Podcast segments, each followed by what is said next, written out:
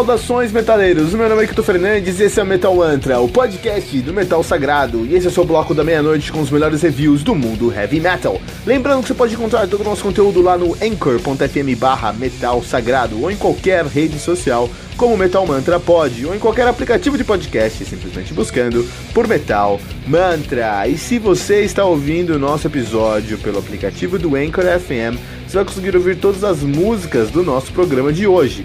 Você também pode ouvir todas as músicas desse episódio usando os links do Spotify, que você vai encontrar na descrição desse programa. E se você ainda não baixou o aplicativo do Anchor FM, faça isso agora para nunca mais perder um lançamento do mundo heavy metal.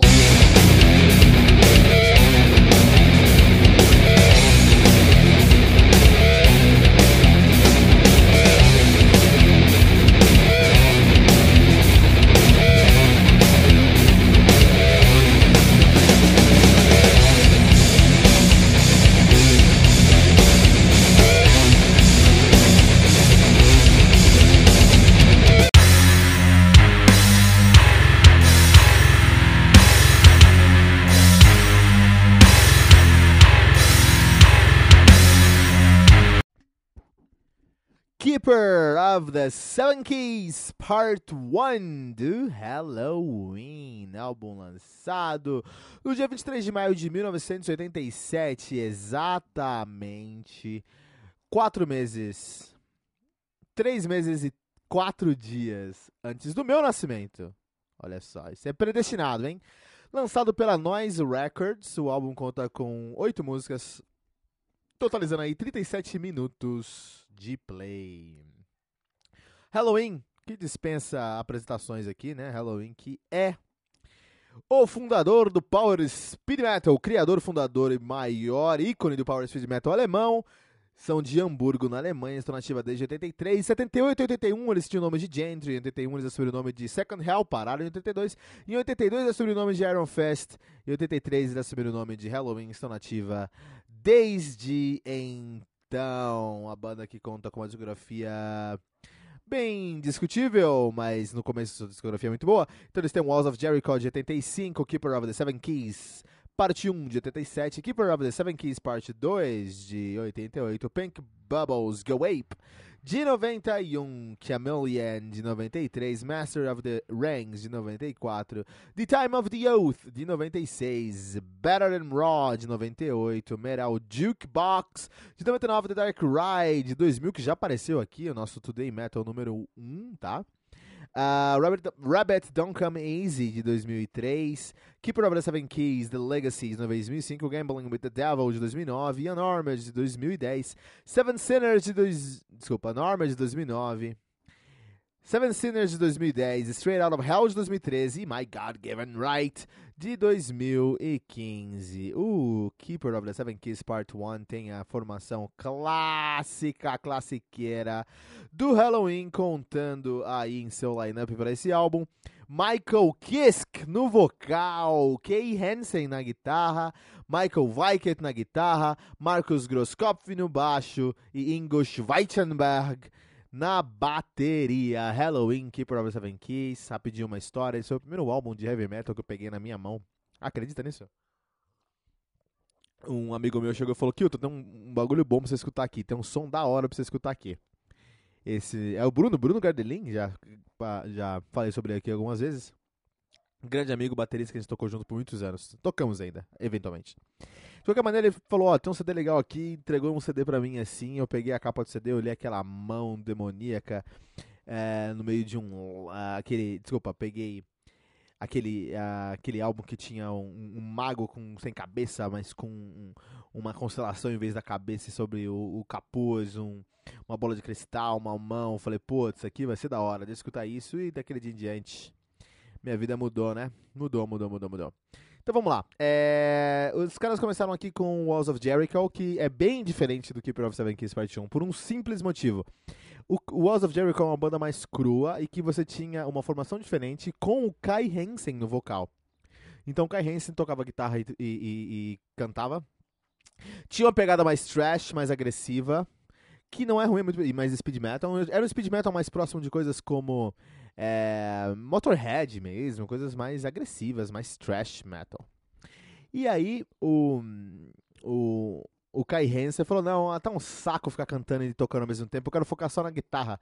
Vamos procurar um vocalista. Eles encontraram o Michael Kiske, que é uma peça e é essencial para o, a formação do Halloween, desse Halloween, do Keep Out Seven Kiss e do Power Metal, Speed Metal alemão em geral. Kiss, que junto com o Halloween, eles deram início, fundaram e estabeleceram os alicerces para a escola alemã do Speed Power Metal, que tantas outras bandas seguem até hoje. Que influenciou diretamente, por exemplo, a escola brasileira de Power Metal melódico, por exemplo, olha aí, então, se temos coisas como Angra, se temos coisas como Xamã, se temos coisas como Hangar, se temos coisas como uh, Holy Saga, Dark Avenger, os caras beberam tudo isso lá no Halloween. A gente teve uma contraparte americana que foi o, o Queen's Right, mas é, tinha algumas diferenças, tinha algumas diferenças assim. Halloween eles começaram com essa escola, estabeleceram o que é o Power Metal. Se a gente pensa em Master Plan, é Halloween. Se a gente pensa em Gamma Ray, é, existe por causa de Halloween. Enfim, tudo isso, né? Os caras são muito importantes. E aí, uh, quando o Kiske veio em 87 para trazer esse, essa influência do Power Metal, ele trouxe um vocal é, é, mais, opere, mais de ópera, não sei falar isso, um vocal mais soprano.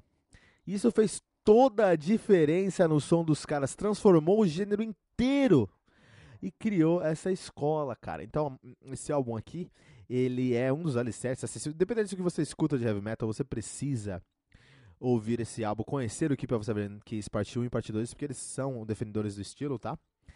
E eles.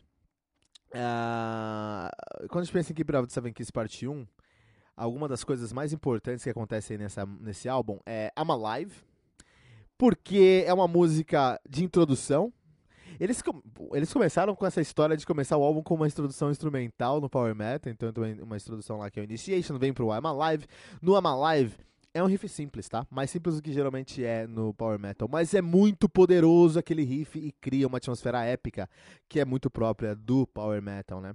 Depois eles têm álbuns mais a músicas melódicas como A Little Time, Twilight of the Gods, que é um pouquinho mais agressivo. Vem com a Tale That Wasn't Right, que é uma balada onde Kiss que fala: Eu sei gritar, eu sei fazer vocais agudos e altos, mas eu mando muito notas baixas também. Temos o hino Future World, temos o épico Halloween, tá? Se você é baixista, você precisa tocar Halloween agora. De verdade, se você tá. De verdade mesmo, foi uma música. Eu estudava é, é, baixo e o meu professor falou: olha, cara, se você quiser é, é aprender mesmo, assim, várias técnicas como salto de oitava, como pizzicato, como fraseado, como tapping vai, é, vai tocar Halloween do, do, do, do, Halloween, que você vai aprender tudo isso de uma vez. E é muito verdade, eu aprendi essa música e várias técnicas que eu nunca tinha pego de verdade, peguei com essa música. Então Halloween pra você que é baixista é essencial. Tem que, tem que saber tocar essa música aqui, tá? Uh, durante toda a música você vai encontrar momentos que é mais rápido, o álbum é mais rápido, é mais power, speed metal, momentos que ele é mais cadenciado. O vocal é uma, é, um, é, um, é, é uma uma toda uma, uma experiência à parte, porque eles conseguem, porque o, o Michael Kiske consegue ser muito coeso nos momentos que ele sobe o vocal, que ele desce o vocal. Ele tem uma um carisma na voz que deixa qualquer linha bem característica e bem interpretada. Isso é essencial para um vocalista, né? Tem vocalista que só lê a letra, né? Mas tem vocalista, por exemplo, o Kiske, por exemplo, o Dio. Dio faz isso muito. Dio é deus disso, né? Você pega uma letra, escreve uma letra agora e dá na mão do Dio ele vai interpretar de uma maneira e criar uma, uma linha melódica que vai virar hino, na hora, né? Uh, as guitarras aqui nesse álbum, uh, elas também criaram, elas beberam muito assim naquela no entrosamento do Iron Maiden, né? Então as duas guitarras elas são duas guitarras separadas e distintas e têm é, suas diferenças em timbragem, em, em, em, conceito assim, mas elas conversam durante todo o álbum. é, eles têm duetos, ele, os, os, os, os, solos, é, eles têm um diálogo entre os solos, é, bem interessante esse ponto. O Ingo Schweitenberg é, nós viemos para a Terra para cumprir algumas coisas, algumas missões, e o Ingo veio para essa Terra para gravar os, o of the Seven Keys, parte 1 e parte 2, porque ele estabeleceu o que é Power Metal na bateria, né? Então ele tem um, um bumbo contínuo, que às vezes, tem um bumbo duplo contínuo, que às vezes é mais rápido, às vezes mais cadenciado, mas é contínuo ali, né? É, que está sempre grudado com o groscópio. E o groscópio também aqui é... A, a, o groscópio é um trabalho à parte também, porque o groscópio ele consegue cumprir toda a função dele como baixista. É, a timbragem dele o, o, tá abaixo. É difícil explicar isso. Ele tocando tá à frente do tempo dele. E a timbragem não consegue acompanhar essa. Uh, essa. Uh, a qualidade do baixo aqui. Então, uh, tem um baixo que ainda me lembra muito Queen. Uh, que, que, que, me lembra muito. Coisas. Vou tentar reexplicar isso aqui. O timbre do baixo não é o, o ideal para as linhas que ele traz. As linhas que o, que o, que o Grossalski traz são linhas muito agressivas, é, que deveriam estar, que estão ali na, na, na, frente do álbum, só que eles destoam um pouco de todo o, o sentimento que essas linhas trazem. Se ele, por exemplo, tivesse nos Estados Unidos, ele tivesse a timbragem lá do King's Right no baixo, que o americano sabe timbrar baixo de uma maneira incrível, né? Se ele tivesse aqueles, aquela timbragem, eu acho que as linhas aqui ficariam mais coesas para o conceito todo. A gente percebe isso, por exemplo, em A Little Time, dá pra sentir isso, que tem um baixo sobrando. Você fala, esse baixo tá muito bom, mas esse som podia ser um pouco mais grave, mais pesado, mais cheio, mais gordo. Essa realidade está muito, é, tá muito seco e, e deveria ser mais gordo.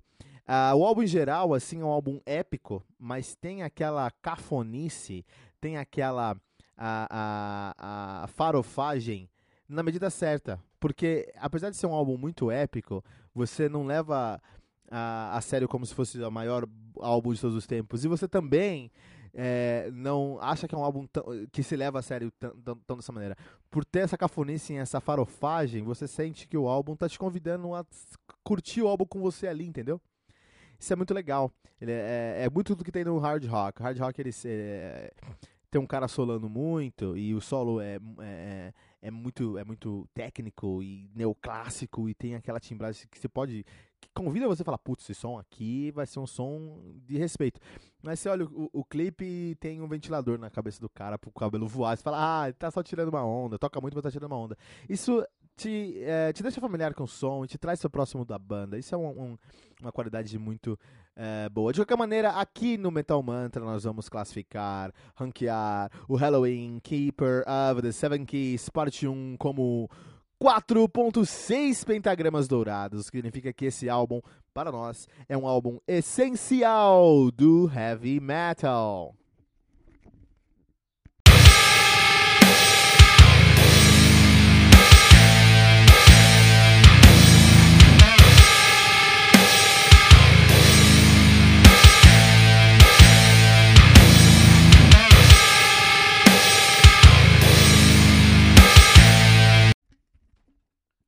The Damnation Game do Symphony X, álbum lançado no dia 6 de novembro de 1960 e 1995 pela Inside Out Music, álbum que conta com nove músicas, totalizando 46 minutos de play, o álbum mais curto do Symphony X até o momento. Symphony X, que é uma banda de power prog metal americana, na minha opinião, a maior banda de prog power metal da história do heavy metal da humanidade, cara. Talvez outro planeta tenha uma banda assim, mas nesse planeta é só essa aqui, tá?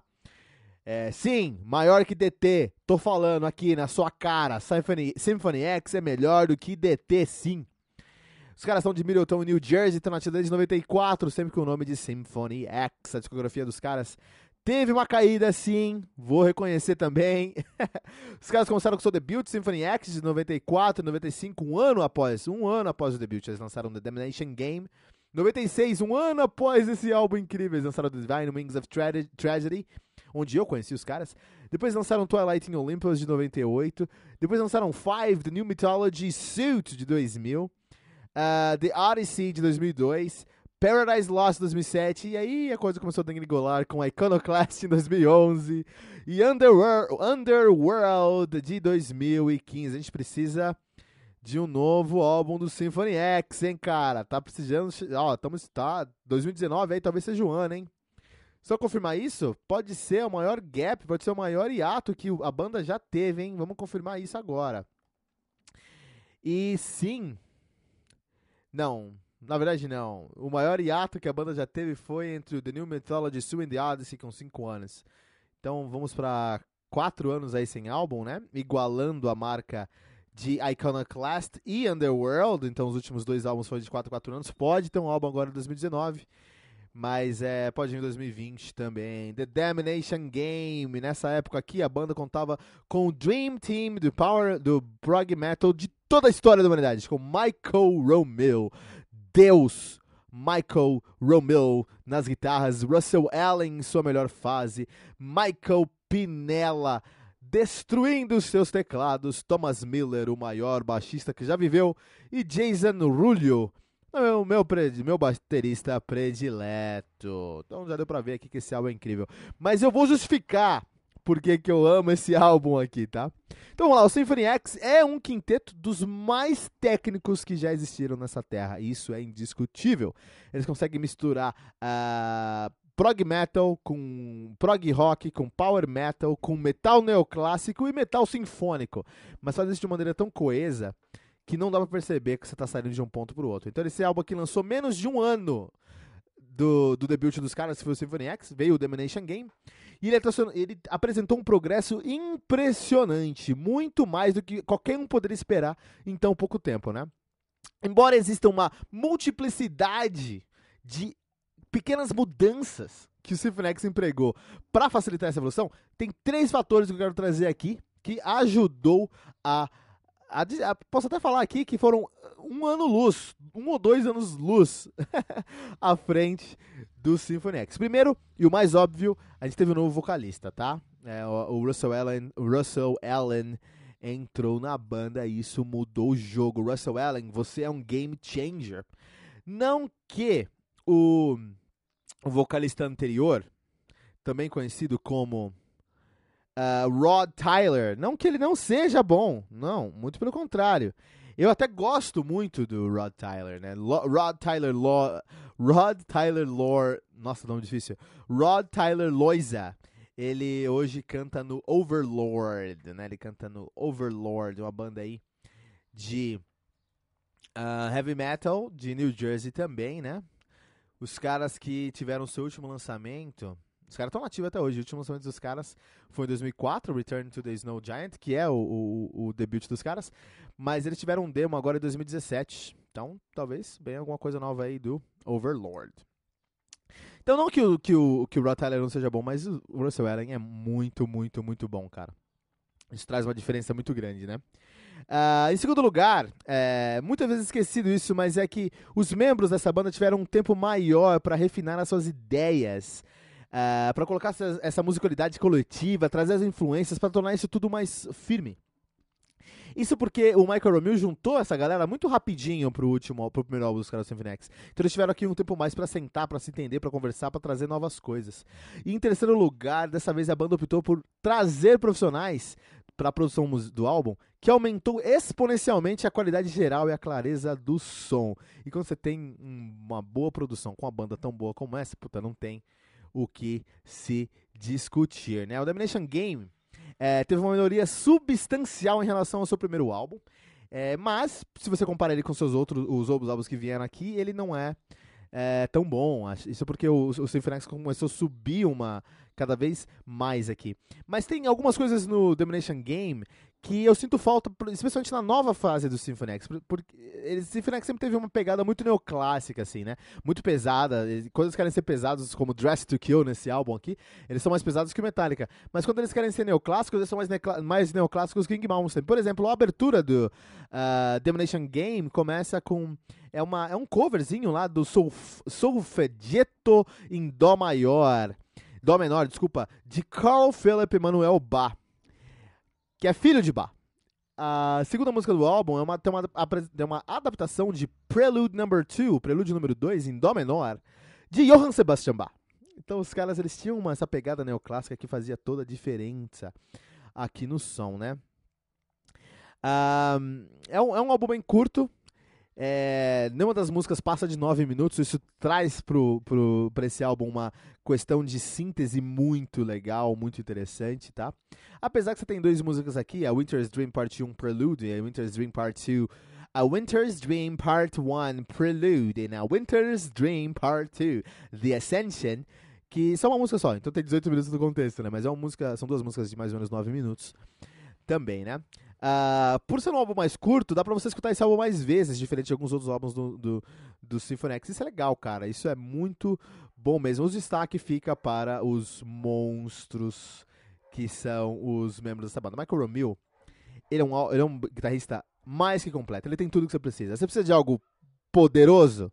O Michael Romeo tem. Você precisa de algo lindo, o Michael Romeo tem. Você precisa de uma, de uma harmonia perfeita, o Michael Romeo tem. Você precisa de uma composição de pé na porta, o Michael Romeo tem. O que você precisa, o Michael Romeo tem. Ele é um gênio na concepção mais pura da palavra. Ele é realmente um dos, provavelmente um dos melhores guitarristas que já pisou nessa terra, o meu guitarreiro predileto. Você tem o Jason Rullo, que, beleza, pode não ser o melhor baterista do mundo só porque o Portnoy tá vivo. Deixa o Portnoy falecer pra você ver. Jason Rulli vai ser o próximo melhor do mundo. O cara é incrível como ele consegue pegar coisas totalmente complexas e destilar de uma maneira tão suave e tão confortável que parece que ele tá fazendo com uma mão, cara. Só ouvindo mesmo pra você entender. Por exemplo, eu vou recomendar The, ha The Haunting. Eu vou deixar The Haunting aqui pra gente ouvir que é uma música do Symphony X que tem simplesmente três solos de bateria. Três solos de bateria. E um melhor que o outro. Inclusive o finalzinho da, da, da, da música é um solo que vai é, dando fade out, né? Por exemplo. Tem o Thomas Miller, que na minha opinião, minha opinião, é o melhor baixista do mundo que já nasceu, viveu, pisou nessa terra. É, Thomas Miller, ele escreveu hinos como The Edge of Forever, Sea of Lies, uh, Domination Game. Eu posso ir aqui falar dias e dias desses hinos, porque as linhas que ele construiu, cara, Accolade, as, as linhas que o Thomas Miller construiu são linhas impressionantes, né? Uh, ele tem um estilo muito paradoxal de se tocar, porque por um lado é muito colorido, é muito melódico, é muito musical, e por outro lado é muito rápido, é muito rítmico, é muito técnico. Os arpejos, os solos de arpejos que ele faz, parece que ele tá fazendo em uma corda, sabe? Parece que ele tá fazendo um, um pizzicato em tônica em uma corda, mas de tão limpo que sai, mas é um arpejo em tríade aberta, meu, que você chora quando você escuta, né? Ele é o maior baixista que eu já vi tocar na minha vida. Com certeza, ele é meu bass hero completamente. E o Pinella, ele é o maestro da banda, né? O, Pinella, ele assume os teclados e faz tudo funcionar tão bem e se destacar dentro de uma banda que só tem monstro, você não tem o destaque do seu, do seu, do seu tecladista, é algo único mesmo. É, não tinha como dar outra nota aqui, não tinha como dar outra nota para Domination Game. Cinco pentagramas dourados para Domination Game do Symphony X, de acordo com a nossa classificação. Esse é um álbum essencial para o heavy metal.